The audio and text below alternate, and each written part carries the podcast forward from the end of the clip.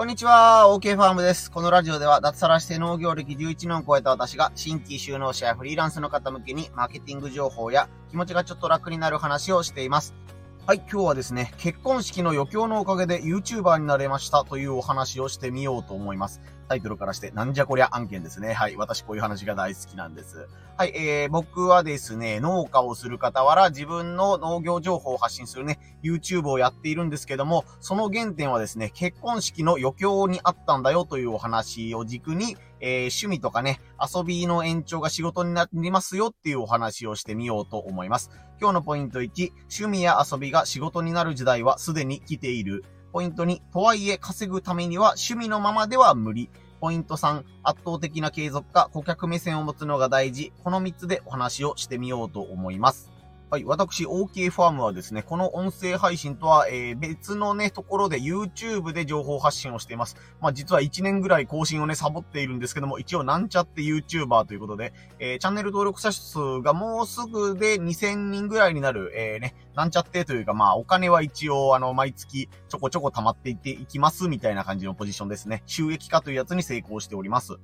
で、まあ YouTube を発信するようになったきっかけは何なんですかっていうお話になったりすることがあるんですけども、これがですね、あの農業がどうたらこうたらっていうのもまあもちろんあるんですけども、原点の原点にあるのは、実は結婚式の余興で動画制作を手伝ったからというところにあるんだと自分は感じています。まあ、遡ることも10年ぐらい前ですね。えー、大学のね、同級生が結婚することになりまして、まあね、あのゲストとして招待されたわけた、わけなんですけども、その時にですね、簡単に言うとね、めちゃくちゃ僕お金がなかったんですよ。恥ずかしながら。まあ今もね、めちゃくちゃ余裕というわけじゃないんですけども、ね、あの、個別にすごい親しい友人だったので、ね、何かプレゼントをしてあげたいと思いつつ、ね、仕事が脱サラした直後、直後でもないんですけど、まあ、脱サラして子供が生まれて、結構ね、お金が入りようだったりとか、まあ仕事も結構してるんだけど、なかなか、えー、まとまったね、えー、お金を出したりとかいうのがしんどかったので、あ、なんかこのまんまね、手ぶらでというか、まあもちろんご祝儀は渡すんですけども、うん、それ以上のことをしてあげたいなっていう中のやつだったんですけども、えー、手持ちでね、それをちょっとやる時間とお金があまり取れないぞと、日中ね、っていう感じだったので、何か、えー、サプライズができないかなということで、そうだ、ムービーを作ってあげようということにね、あの、我ながらね、突然思いついたんです。この変な思いつき僕好きなんですけども。で、そのムービーの内容というのがですね、あの、新郎新婦のお母さんにね、あの、個別で連絡をして、えー、新郎新婦にサプライズで手紙を書いてくると。で、手紙を書いてくれた内容が僕が音楽つけて、ムービーにして、えー、ね、二次会の締めでダーンとみんなの前で流そうと思うんですけど、どうですかっていうのを提案したんですよね。まあ、あの、新郎、新、新郎の方か、新郎の方が大学の同級生だったので、まあ、あのね、実家の場所は分かってるし、電話番号も分かってたので、まあ、えー、ね、あの、本人には内緒で連絡が取れたとか、まあ、そういう幸運とかもね、重なって、えー、ね、あの、お母さんからの手紙という、えー、サプライズを、えー、仕掛けることにしました。で、まあね、あの、動画編集とかがものすごい得意というわけじゃなかったんですけども、ね、あの、大学時代に飲み会が終わった後にみんなの写真をこうね、あの、当時 Windows ムービーメーカーかな、あの、紙芝居みたいなスライドしかできないんですけども、えー、ね、あの、まとめて音楽つけて、わあ、すごいね、ぐらいな感じで。まだスマホもない時代ですね。そんな時になんとなく Windows を触っていたのが、えー、幸いしてというか、えー、なんとかその結婚式のムービーを、えー、仕上げることができました。多分、あの、今見たらね、うわ、なん、この、この低クオリティでよく俺は二次会で流す気になったなっていう、本当に継ぎはぎだらけのというか、ね、あのー、まあ、当時の2009年、10年ぐらいのパソコンのスペックと、ね、あのー、僕の編集の雑さと相まって、本当に見るのも恥ずかしいぐらいの、その、あの、お母さんの手紙は素晴らしいんですけども、僕の編集のつなぎ方とかがすごい恥ずかしいみたいなね、内内容だったりすると思うんですけども、それがね、あの、友人からすごい、あの、良かったと言ってくれまして、なんか自分の中ですごい自信になったんですよね。まあ自分としては趣味の延長ぐらいのね、あの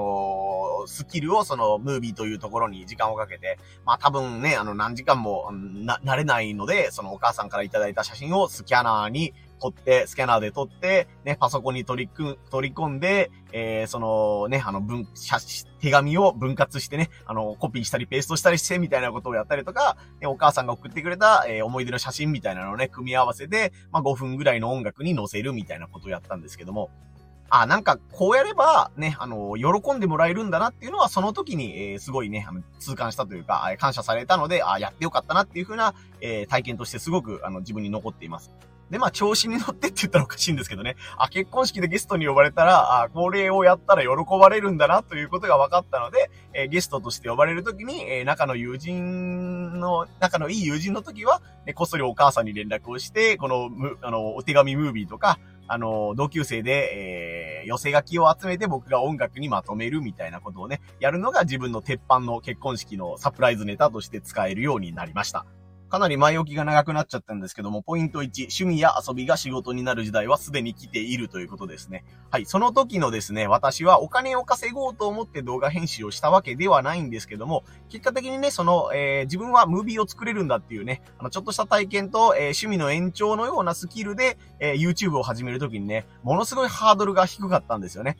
あ、多分、あの、クオリティはそんなに高くないんですけども、まあ音楽はこういうところに気をつければね、大丈夫だよねとか、ね、あの写真を重ねるんなら、えー、あらかじめね、あの動画を撮るときに先にこういうアングルで撮っておいた方がいいよねとか、編集するときにこういう風にした方が後が楽だよねみたいなことがね、あの自分が編集で苦労しているという経験があるからこそ、えー、楽にね、あの YouTube を始めるときに取り組めるようだったなという気が今はしています。まあ、例えを YouTube で上げたんですけども、まあ、これはね、別にあの、別の自分がスポーツが得意ですよとか、ね、あの、このゲームが好きですよとか、何でもそうなんですけども、えー、自分が趣味として遊んでいたんだけども、ある時、あれ、これもしかしてビジネスになるんじゃないっていうチャンスが、今はね、もうそこらに中に転がっているみたいな感じですよね。えー、SNS という情報発信、まあテレビ局のようなものを自分で持つことができるので、えー、ね、自分はこんな風にしてこのゲームがクリアできるようになったよとか、このゲームを上手にやるにはこうすればいいよとか、ね、この趣味のポイントはここですよみたいなことを、えー、あなたとね、同じような悩みを持っていたり、えー、ね、過去の1年前のあなたに届けたい情報みたいなものがあれば、それはね、必要とされている情報ということなので、これはもうまさにビジネスチャンスがそこら辺に転がってますよっていうね、自分で、えー、ね、ピシッとしてスーツを着て、ビジネスを勉強して、この本をやってというね、あの、がっつりした、えー、ビジネス勉強みたいなのももちろんお仕事の種になるんですけども、自分が休日にやってる、自分が楽しいなという、楽しいなと思えることでも、えー、重ねていくうちにですね、えどこかで、えビジネスに転用できるチャンスがそこら中に転がっているという話がポイント1、趣味や遊びや仕事が時代になる時代はすでに来ているというお話でした。ポイントに、とはいえ稼ぐためには趣味のままでは無理というね、あの、ちょっとシビアなお話です。えー、ね、あの、自分が好きなゲームがあるとか、ね、こういう動画で自分はこんな上手なことができるみたいなスキルがあったとしても、ね、あの、それをそのまま趣味として続けていくだけでは、えー、お客さんには巡り会えません。例えばさっきの僕の動画編集が上手になりましたよとかね、普通の人よりもパソコンが上手ですよという趣味の延長というかね、スキルを持っていたとしても、自分はこういうことができます。だから何円で私のスキルを買ってくださいという看板を出したりですね、え相手に対しての営業という活動をしないと、それは残念ながらね、あの、お金としては入ってくることは永遠にありませんね。いくら自分がね、あの、動画編集上手でしょうとか、ね、こんなムービー作れるんですよっていうのを言ってても、えー、普通の人からしたらね、あ、そうっすかっていうね、あ、上手ですねっていうので終わっちゃうんですよ。ね、あの、公園に行っているそこら辺の人が、あ、あの人サッカー上手だねっていうのがあっても、めちゃくちゃ上手いっていう限りじゃないと、お願いです。あなたにお金を払わさせてくださいみたいな人は、ね、いないですよね。公園でね、そこら辺のね、おじさんとかお兄さんとかに、おすごい感動したんで、ね、ジュースをおごらせてくださいみたいなことってあなたはやること普段ないですよね。そんな感じで、えー、趣味としてやってるうちは、えー、ね、あの、お金が稼ぎませんよ。自分として仕事としてやるんだという感じでね、看板を出さないと、えー、お金になりませんよという面が一つです。そしてもう一つのね、側面として、ね、誰かのお悩みを解決したり、誰かを楽しませてあげるという目線がないと、えー、ね、あの、お仕事にならないということですね。えー、これはポイント3でも話そうと思うんですけども、やっぱり趣味とかね、自分が楽しければいいという発想だけだと、残念ながらお金をもらえるというケースはね、稀じゃないかなと思います。まあ、例外としてはそうですね、例えば YouTube とかブログとかで、自分はこのゲームがすごい好きなんですよとか、この趣味を本当に熱中してやってるんですよっていう、その楽しそうなね、情報発信を続けることにより、わ、なんかこの人楽しそうなことやってるなって、僕も輪の中に入りたいなというふうに、えー、思ってもらえれば、えー、そのファンがついて、結果として広告料がね、Google とか YouTube からもらえるというケースはあるかもしれませんけども、まあ、それもやっぱりどうやったら楽しそうに見えるかとかね、どうやったら魅力的にね、自分の趣味を、え伝えることができるかみたいな、えー、マーケティング要素みたいなことをね、知らずにクリアしてる人はできるかもしれないということですね。ただ単に自分は料理が好きだ。だから料理を投稿する。うん。今日も肉じゃがを作った。うん。明日も肉じゃがを作った。ね。来週もまた肉じゃがを作るみたいな感じで、いつもと同じ、えー、肉じゃがを毎週毎週ね、あのー、レシピを公開したとして、今日もこの肉じゃがうまいみたいな ことやってても、えー、基本的には、もう別に一回見たからお前の動画は見ないよということになります。皆さんがね、見たくなる YouTube とかブログっていうのにはどういう共通点があるのかっていうのを考えたら、ここら辺はね、あ趣味のままじゃやっぱり稼げないよねっていうのは理解してもらえるんじゃないかなと思います。これが二つ目のポイント。とはいえ稼ぐためには趣味のままでは無理というお話でした。えー、ポイント3が圧倒的な継続か、えー、顧客目線を持つのが大事というお話です。えー、さっき趣味のまんまじゃ無理だよとは言ったんですけども、これを、えー、覆すにはどうすればいいのかというので、二つパターンがあります。一つはですね、圧倒的な継続ということです。えー、さっき趣味のまんまじゃ無理だよとは言ったんですけども、趣味もですね、本当にそれが好きだなというのが伝わって、ね、あの、1年2年どころか、まあ、もう5年10年、こいつ飽きませんとよくやってるなっていう風な、えー、継続をすることができたら、えー、その、もう、脅威というか、なんて言うんですかね、もう、恐怖を感じるほどの、な、何がこいつを突き動かしてるんだっていうね、えー、ほどの継続ができることになると、えー、知らないうちにファンがつきます。えー、これ私が知ってるので言ったらツイッターでですね、毎日タコさんウインナーを、えー、食べているというね、えー、男性がいらっしゃるんですけども、その方は毎日、え今日もタコさんウインナーを食べました。美味しかったですっていう、えね、写真、え文章とともに写真を上げているっていうお兄さんがいるんですけども、本当に毎日それだけなんですよ。時々メニューが変わるんですけども、タコさんウインナーを基本的に食べるという写真を上げて、文章もほぼ一緒っていうことをやってる人がいるんですけど、それを繰り返すことによって、こいつ今日もタコさんウインナー食べてるのかなっていうので気になってくるんですよね。えこれが圧倒的継続というのでね、あの、ファンを勝ち取るという方法ですね。の、内容は稚拙でもいいとか、内容はすごくね、あの、意味のないこと、ね、ね、読んでも別にね、役に立つ情報じゃないんだけども、それでも、えー、ね、普通の人だったら諦めてしまうところで諦めずに情報発信を、えー、ただひたすら続けていくことにより、えー、知らず知らずのうち、あなたのその継続そのものに対してファンがつく可能性があります。だからこれは1週間とか2週間とかでね、つくファンはファンじゃないんですよね。あの、1週間とか2週間とかで、あの、あ、あの人続けてるみたいな印象にならないじゃないですか。もう年単位とか、もう何十年みたいな単位で、こいつまだ同じことやってんのっていうことを、あなたが続けることができたら、ね、あなたとしては本当に日常の1ページを、えー、Twitter とかね、YouTube とかで投稿してるだけなのに、えー、なぜか、えー、その日常が気になって見てくれるという、えー、現象が起こるかもしれません。これはかなり特殊な事例というかね、えー、狙ってやってできることではないような気が私はしています。まあ、とはいえ圧倒的な継続をすることにより、えー、ね、なんでもないコンテンツとか、えー、有益ではない、えー、情報発信とか、そんなに楽しそうじゃないことが、えー、ね、エンタメ化できる可能性があるということで、圧倒的な継続ですね。で、別パターンとして、まあ、王道というかね、あのー、自分自身もやらないといけないなと思ってるのが、顧客目線を持つというところですね。えー、僕がやってる YouTube でやると、えー、言うと、えー、当初は日記のようなね、えー、情報発信をしていました。私は今日このごぼう掘りをしましたよとかね、ごぼう掘りこういうところが難しいんですよとかいうのをやってたんですけども、はっきり言って全然伸びませんでした。あの、これ今から農業 YouTube とかね、自分のお仕事 YouTube みたいな、えー、やりか、やる、やる、お仕事 YouTube をやりたいと思ってる方に本当にお伝えしたいんですけど、あの全然伸びません。あの、自分の日記的なものだけだと。ね、それは、やっぱり、えー、そこに困っている人が基本的にいないからです。あなたとしてはこんなことがありましたっていうメモ帳代わりにできるかもしれないんですけども、何かしら困っている人とかね、えー、ね、調べ物をしたいとか自分のためのになる情報が欲しいと思っている人に刺さらないと、ね、チャンネル登録もしてもらえないし、明日も見てみようっていうふうには思ってもらえないわけです。で、いろいろ、えー、ね、試したというか、えー、紆余曲折を経てなんですけども、自分がやっている、えー、農業の方法のノウハウを発信することにしました。まあ、すごいざっくり言うと、あの、炭素循環農法っていうね、あの、マニアックな農法なんですけども、えー、ね、あの、農協さんとかで売ってる、えー、肥料とかね、農薬を使わなくても、こういうやり方をしたら、えー、野菜の栽培ができるかもしれません、みたいな感じです。僕も別の方がこういうやり方がありますよというね、えー、ブログがあるんですけども、そのブログを見て、これ本当にできんの？みたいな。やり方は丁寧に書いてあるけど、本当にこれ農薬なしで野菜が取れんの？とか、肥料なしでどうやって作物が育つの？みたいな。自分自身が疑問に思ったんですね。で自分自身が疑問に思ったから、この人のこういうブログにこういうことが書いてあります。自分は実際にやってこうでした。え、この畑ではこれが成功しました。でもこっちの畑では成功しませんでした。多分こうだから失敗したんだと思います。ここの成功の要因はどうだったと思います？みたいなことを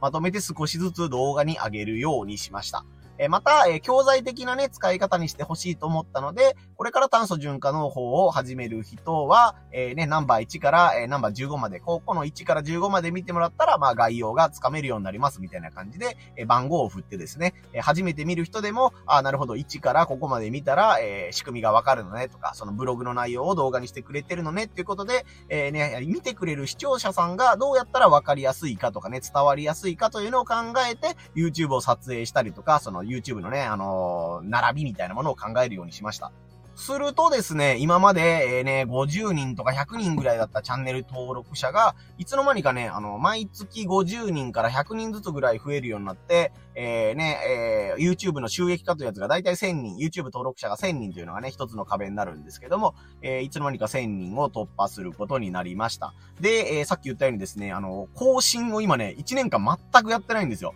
まあ、ちょっと去年の夏から、えー、別でやることが増えたりとかして、自分はこのまま中途半端な状態で YouTube を上げてもいいことにならんわと思ったので、えー、今放置している状態なんですけども、放置してからでも、えー、チャンネル登録者が50人から100人ずつ、えー、ぼちぼちぼちぼち増えていっているという状況が続いています。これは、あの、さっき言った自分が日記帳として上げるね、YouTube を上げていたら、多分ね、その50人も100人も月間増えないんですよ。確実に今までお客さんが、視聴者さんが来てくれた時に、どういう風に見てもらえたら、えー、ね、あの、向こうが喜ぶかとか、こういう動画は上げちゃダメだよねという線引きが自分できっちりできてるので、えー、登録者が少しずつ増えたりね、えー、再生回数が回ったりしているんじゃないかなという風に思います。まあ、そのおかげもあって、ね、あの、再生回数回るごとに自分には広告料というお金がね、えー、まあ飲み会1回分とか2回分とかそのぐらいなんですけども、月にね、入るように、えー、なってきているので、えー、あの、これはもう本当にビジネスとして、えー、成り立ちつつあるというか、まあお金が入っているという時点で考えるならもうこれはビジネスかなとは自分では思っているので、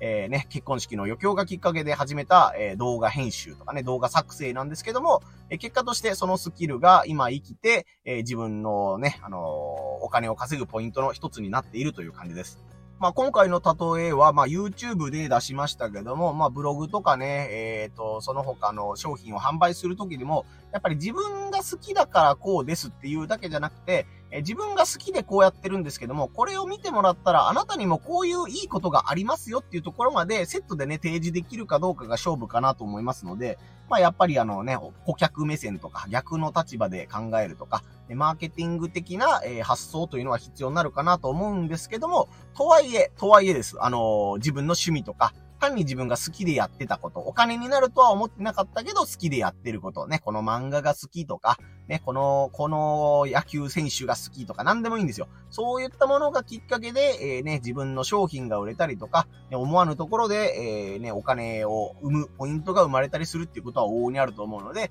ね、そんなお金にもならないことやめなさいよみたいな感じでね、家族とかね、自分の両親とかに言われたこともあるかもしれないんですけども、まあ自分自身で楽しみつつ、えー、ね、お金にするポイントはないかなっていうふうなことを考えると、えー、今まで自分が、えー、役に立たないなとか、ね、昔は楽しかったけど今やってないなみたいな、えー、できるんだけど別にあえてやってないことみたいなのが思わず、思わぬチャンスがね、生まれたりすることもあるかなと思いますので、えー、今回こういう話をさせてもらいました。